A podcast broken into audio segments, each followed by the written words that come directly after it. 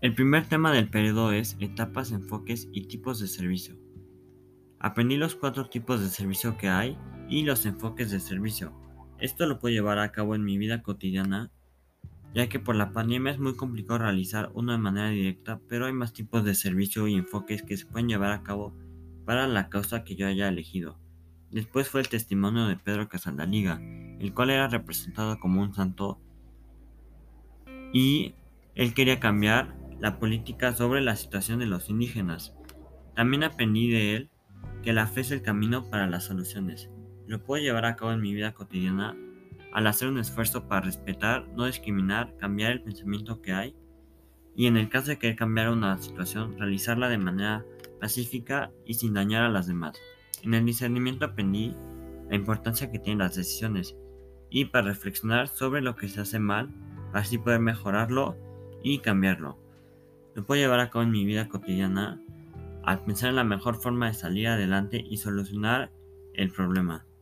En el examen ignaciano aprendí los cinco pasos del examen ignaciano, los cuales son dar gracias a Dios, pedir luz, repasar el día, pedir perdón e imaginar el día siguiente.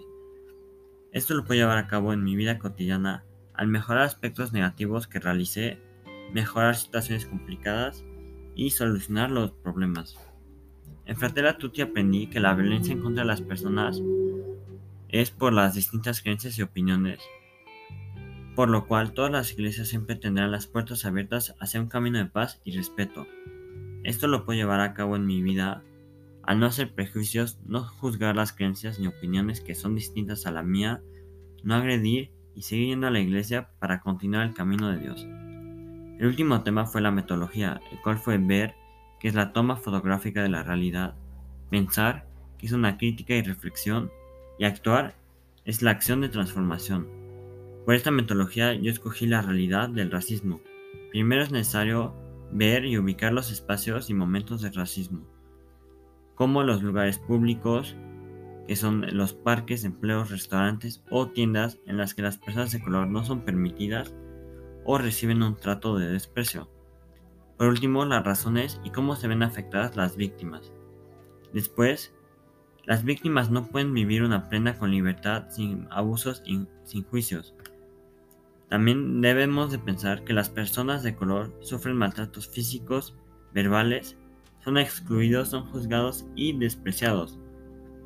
Por último, reflexionar que los humanos deben apoyarse los unos a los otros, ya que todos somos hijos de Dios, tenemos derecho de vivir en libertad y debemos de vivir con respeto y equidad.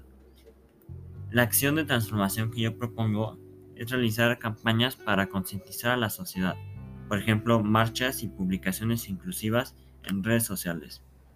Esto a base de exigencias pacíficas y argumentadas en las campañas para lograr cambiar las perspectivas de la sociedad para un mundo de respeto e inclusividad, implementar normas como llenar firmas y presentar al gobierno y sobre todo que se expanda esta ideología.